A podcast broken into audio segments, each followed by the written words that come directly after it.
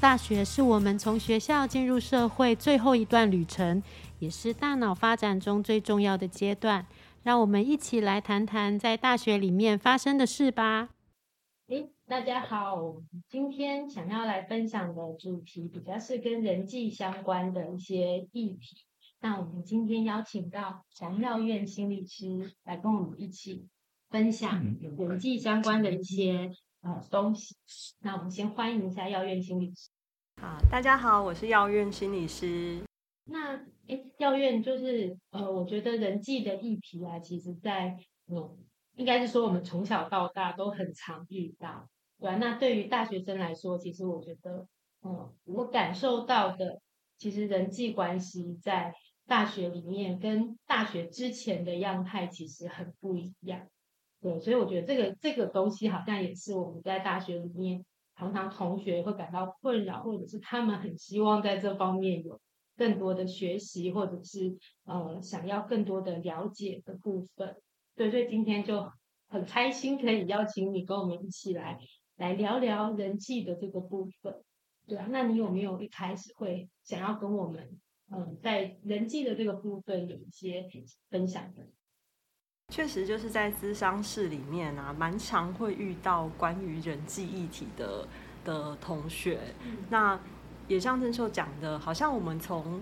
幼儿园开始就开始接触人际这件事，然后不断的幼儿园、国小、国中、高中都在面对人际的情境。可是好像我们永远都会有一些新的挑战。那尤其就像郑秀说的，好像到大学以后的人际模式跟以前是很不一样的。我我前一阵子刚好一直被问一个问题啊，因为就是可能心理师的工作，有一些高中生就会好奇说，那心理师的个性应该是内向适合还是外向的人适合？嗯，对。那甄秀，你是一个内向的人还是外向的人呢？今天早上还在跟海军 在讨论这件事情。其实我自己觉得我并不是一个外向的人。对外向，我我所谓的外向，我自己的感觉就是好像比较活泼、比较主动，然后可以在环境里面好像就是嗯，大家都就是很很让大家可以看见他的那样子的一个外显的样子。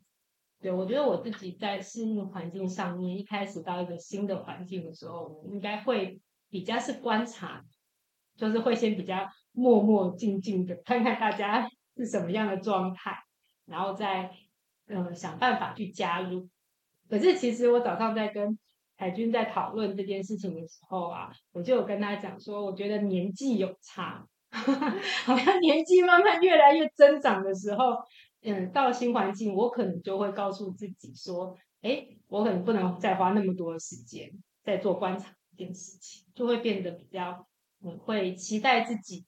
快一点的能够加入这个环境的一个人际圈里面。我不晓得这个是不是跟学习可能有一些关系，并不是我本身自己觉得自己原本的样子，而是，嗯，我会到了一个环境。我需要去适应，然后我自己就会做一些调整。对，对，因为真秀刚刚提到一个很重要的部分，就是好像我们确实会透过学习这件事情，也许我本来个性是内向，或者是有些人外向，可是我们会透过学习去修正我们的人际模式。对，嗯，我跟真秀有点类似，我是属于一个我自己觉得我比较偏，要说我真的很内向呢，好像也不是，可是就是。嗯，我到新环境我会很很大的焦虑感，然后通常都要很熟了以后才会就比较慢热，很熟了以后大家就觉得哦，就是其实蛮嗨的，蛮疯的这样。可是我到新的环境，我会有很大的担心跟焦虑，因为我不太能够就是主动很主动的去认识别人。所以交朋友好像主动性比较高的人，会不会他？就是让别人感觉起来他好像比较有优势一点，就是在人际关系的建立的速度上。嗯，我觉得在新环境的时候真的是这样子，有一些很主动的人，好像他很快的就可以有一些他自己的人际圈子啊，然后好像就可以比较自在一点。那像我们这种比较内向的人，刚进到新环境的时候，我觉得确实就会需要花好多的力气去熟悉，然后去适应。对，没错，我我觉得可能嗯，学习就是当就是智商的这个过程里面，可能应该那些呃自我觉察也好啊，或者是一些新的技巧的学习，可能帮就很容易帮助我在看一些事情的时候，可能比较能够解套。可是呃，如果今天跟我们同样类似特质的学生，他在一个新的环境里面，我觉得他可能就会不知道会不会就会感觉到有一点。有一点困惑，不知道该怎么样去交朋友，嗯，对，就会觉得，哎，我好像比较慢热，然后我好像又没有那么积极主动，我要怎么样去在一个新的环境或者在班级里面跟同学比较快的建立关系？嗯，我觉得这件事情就还可能会有一点点的困扰吧。对，尤其我觉得大学进入大一以后的那个人际模式的那个变化是非常不一样。对，因为之前我们在国高中啊，其实基本上我们大概从八七八点进到学校，到四五点下课之前，你就是跟这几个人关在同一间教室里面啊。就算你不主动去认识人，老师点名点久了，你就是就是总是会认识大家。可是大学它是一个很不一样的地方，就是可能班级的人数有一些有一些科系是很多人的，然后大家选课的不同。老师上课方式的不同，就是会让人际这件事情变得很不一样。我好像变得，如果我什么都不做的话，我有时候可能真到大学毕业，有一些同学我是完全没有接触过的。那这对有一些同学来说，我觉得会是一个蛮大的焦虑感，尤其是一个有一些比较不主动的同学。对，有可能他上课完或者这一学期可能没有办法跟同学修在同样的课程，或者是即便是。必修的课程，但他如果没有主动去跟其他人有一些互动，哇，圈子小圈子这样慢慢形成那个人际圈的时候，他好像就会被排到边边去。嗯，对，就是那个焦虑可能就会起来。对你刚刚提到那个模式的不一样，对我我也嗯，就让我想起来我大学的时候的状况，因为我们是念语言的科系，所以我们很大一很早就分组。对，我就发现，呃，我我很熟的，一年级很熟的，会是一年级跟我分组上课的那一群同学。然后必修当然是大家一起上，可是我其他组的同学，我的熟悉度就没有我本组的高。然后到了二年级，我们就是选不同的语言，然后又被打破一次。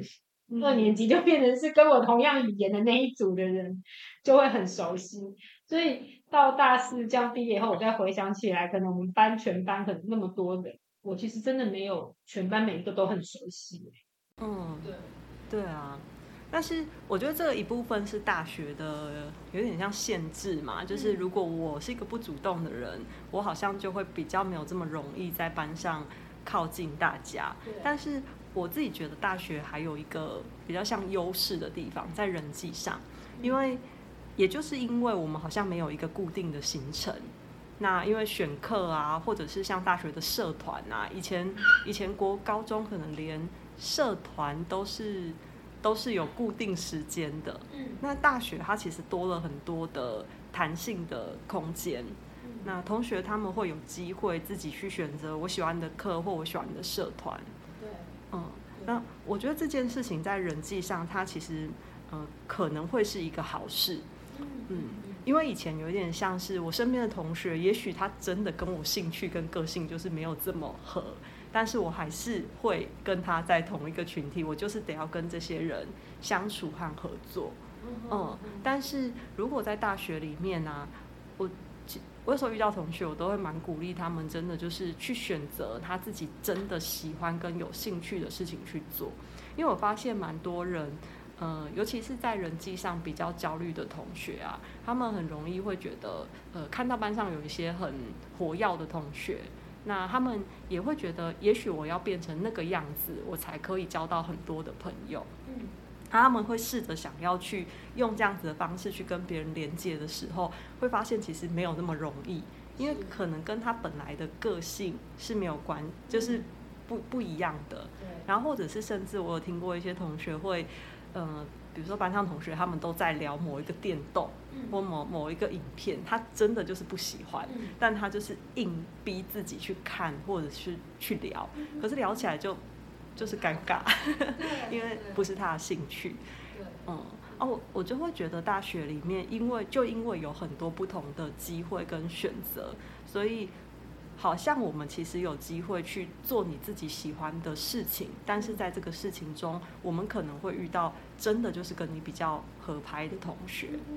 对，所以我觉得大学人际圈的形成，真的就像你刚刚讲的，跟我们一般在国高中或是国小以班级为单位那样子的状态很不一样。对，所以其实我们会有班级，然后可能我们也会有组别或者是社团，对，社团啊，然后还有另外一个就是宿舍的室友。可是我觉得，呃，大学里面如果嗯。要去看的话，你其实是有很多的机会认识到不一样。就像你刚刚分享的，如果有共同兴趣的，那那样子的相处起来，应该都会还蛮自在。对我也有听过一些学生的分享是，哎，他可能在班上跟班上同学比较没有那么合拍，可是他在社团就很如鱼得水，或者是他在宿舍里面，他的室友吧，虽然不同科系，可是他可能是他最好的朋友。对，所以我觉得这个大学的人际模式，好像如果我们硬要从国高中那样子的模式以班级为单位来看的话，可能真的就会局限住我们去拓展社交圈的，对，嗯，对，就是会产生那样子的一个限制，嗯，对。就是像像真秀说的，我很有共鸣哎，因为我大学的时候，我印象很深，就是我大四毕业典礼，我妈来的时候，因为妈妈来，然后就是同学，就通常都是班上同学会一起集合啊，然后我跟班上同学真的就是不熟，如果以现在的用语来说，我应该就是那种戏编吧，然后我就跟班上同学不熟，然后我妈我就感觉到我妈其实有点不高兴。她就会觉得说，你大学到底在做什么？你怎么会搞到跟班上同学好像很不熟？因为我大学都在玩社团，那后来我社团同学就是学弟妹，他们就可能要欢送学长姐啊，就非常的盛大来拍影片的时候，我才感觉到哦，我妈才知道哦，原来我在大学不是没有朋友的。嗯，我在大学就是跟班上同学。呃，倒也没有到不好，但是真的就是不没有这么密切。而我大部分时间，如果今天班友跟舍友撞在一起，我一定去舍友。啊，所以我的人际圈就是几乎全部都在社团。嗯嗯，对啊，我觉得其实嗯，在社团或许让我们感觉到是更能够被接纳，或者是有因为有志同道合的朋友，然后可能我们在那里也有我们自己比较想要做的事情。对，但的确有一些同学，他们的困扰就会是，他很想要在班上有一个人际圈，对，所以他就是会觉得，哎，那我在班上好像就会像你刚刚说的一个戏编的 一个状态，可能我们自己没有那么的在意，我因为我已经在我的生活当中有另外一个生活状态，可是如果我也并不是一个很可以去外面社团交朋友啊，或者是在其他。地方有自己的人际的一些啊一些一些圈子的话，好像班级可能也是对他们来讲说是一个比较容易建立关系的地方，可是又没有的时候，我觉得那个焦虑真的会开始，就是会开始起来，会觉得说，哎，我为什么我没有办法好好的去交朋友？就像你刚刚提到的那个话题。对，我觉得真的是开话题这件事情，也是一些人会会觉得我都不知道怎么样跟人家聊天。对，为什么每次我讲了什么之后，可能话题就结束了？哦，对对对，这件事情好像也会让他们有一些困扰。嗯，确实，就是我觉得无论如何啊，就算我们主要人际圈也许在社团宿舍，可是，在班级上。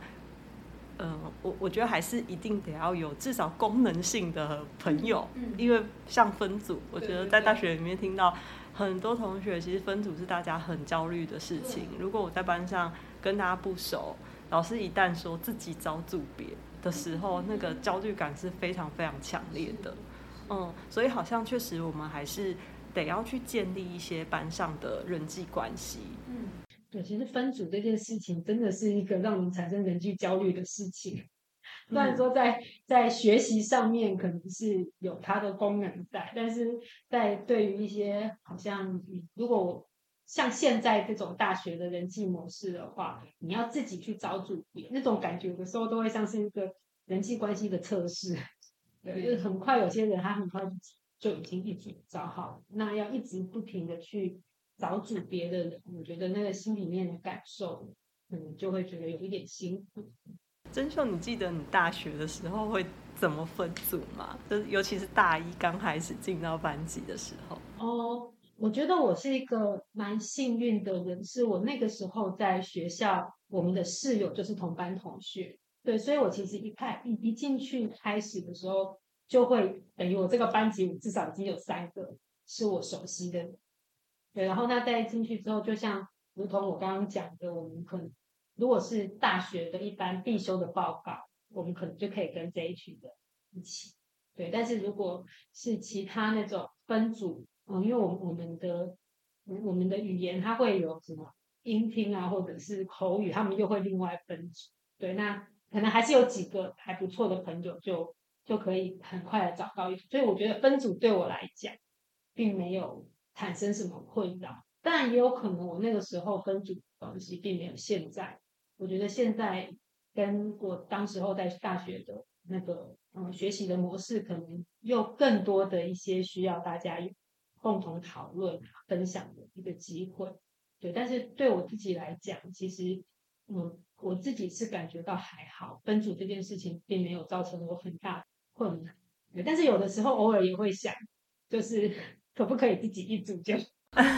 因为不会困难，但是分组之后会有另外一种人际压力，就是在功课分配的那个分工上面。嗯，我我自己有时候在智商室里面蛮常遇到因为分组的焦虑来谈的的学生啊，然后我有时候真的就会回想说，哎，我自己在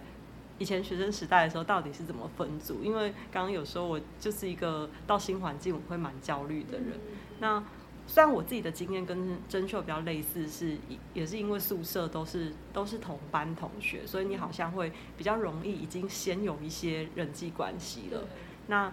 我后后来觉得啊，就是不管是我遇到一些同学，或者是你上一些通识课，还是会有这样子的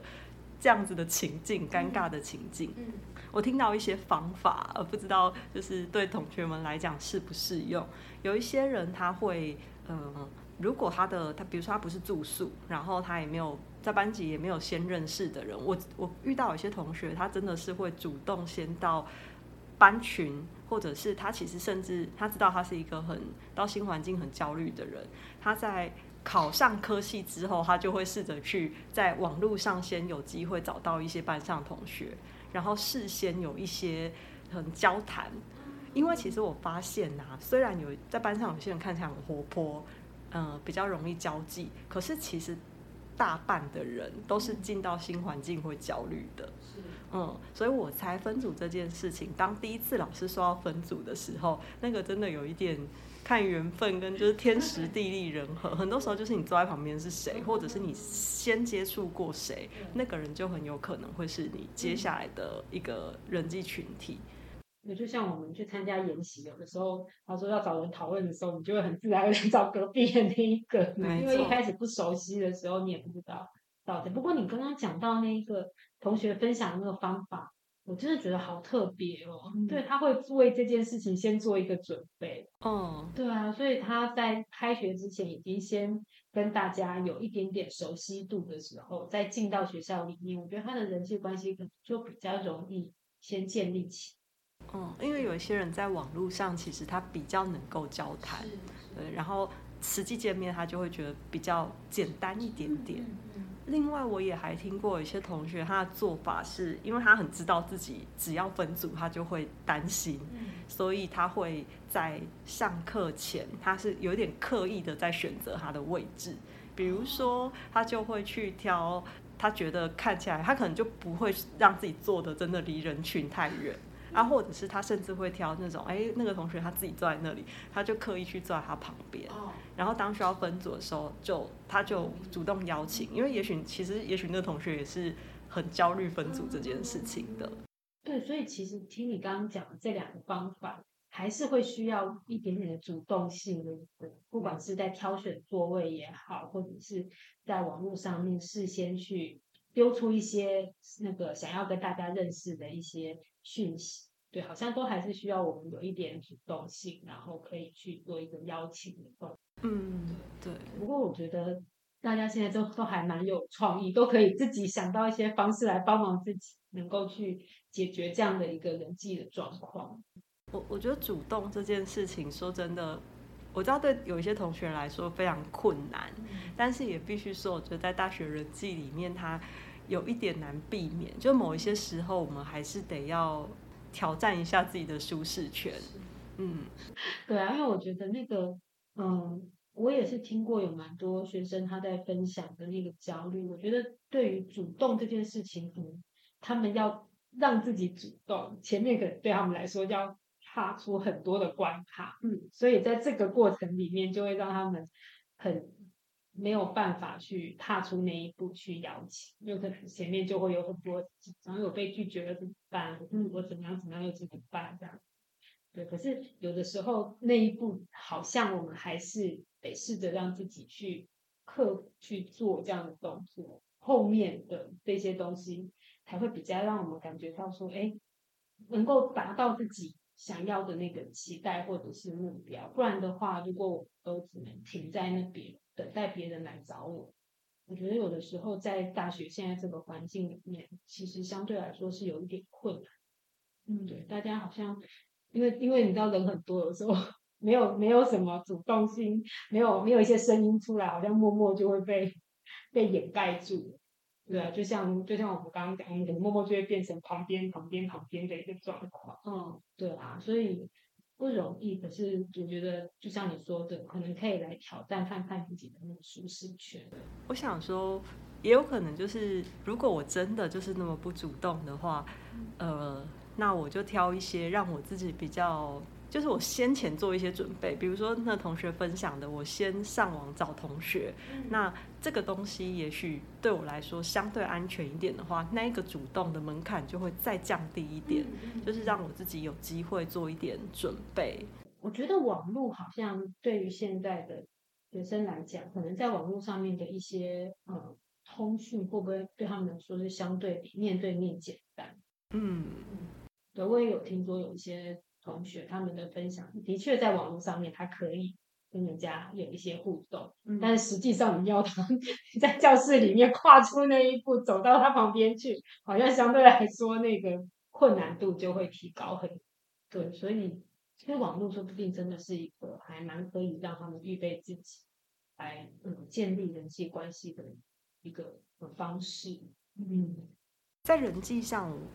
我看到还有一个部分是，嗯，我觉得有一些同学他过去的人际经验也许比较没有这么这么顺畅的时候，他也会在这个部分进到大学以后会很卡，就是主动这件事情对他来说会更困难一点。比如说他过去曾经有被拒绝啊，或甚至有些同学他遇到很实际的排挤啊，或是霸凌的经验，这个会让他进到新的人际情境里面。更困难去和大家互动一些。嗯嗯，没错，就是过去的一些经验会让他们嗯，对于人际的交往嗯会有比较多的担心。嗯，对，可能嗯那个那个经验又很怕那个经验会再复制在现代的生活里。对，所以我觉得他们要他们建立关系，我觉得他们就又比其他的在建立关系上面更加的谨慎跟小心。嗯。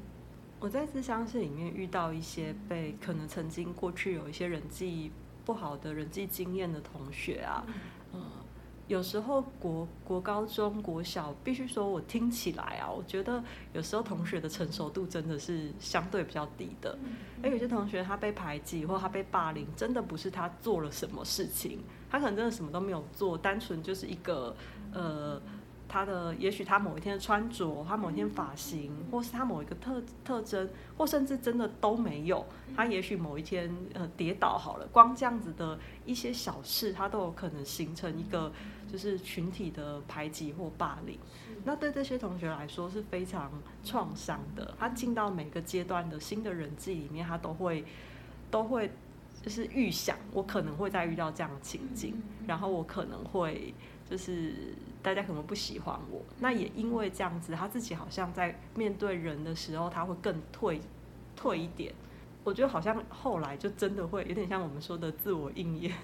他就真的会形成这样子的结果，就是他人际上真的就是比较又在下一个阶段又远离大家了。嗯，那我也会蛮想要跟这些同学说，就是很多时候我们看到的很多事件啊，因为我自己很喜欢看案件，都很喜欢看案件，然后我就会发现很多案件里面啊，它真的就是一个虽然有点悲伤，但它就是一个巧合之下的结果，就是一连串的巧合形成了一个结果。那可是有时候我们人其实很，我们很我们人的大脑很喜欢去找